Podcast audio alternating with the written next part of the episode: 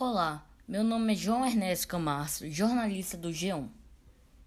O podcast de hoje será sobre o documentário que saiu recentemente no streaming da Netflix, O Dilema das Redes.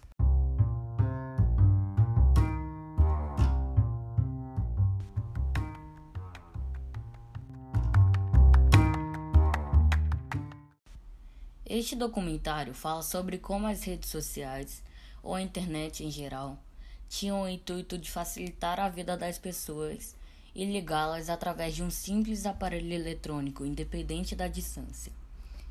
Porém, com o decorrer do tempo, as redes sociais viraram um lugar com notícias fakes correndo por todos os cantos.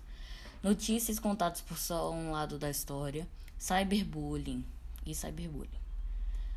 No documentário, também soubemos em que quanto mais tempo você ficar olhando um vídeo ou foto, independente do que for, o aplicativo irá identificar que você gostou de tipos de fotos ou vídeos assim, e irá começar a mandar mais e mais vídeos assim.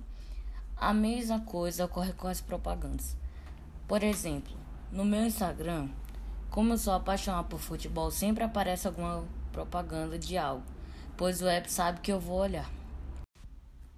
Também temos que ressaltar que o documentário tem entrevistas com ex-funcionários de grandes empresas ligados às redes sociais, como a Apple, Microsoft, Facebook, Twitter, YouTube, etc.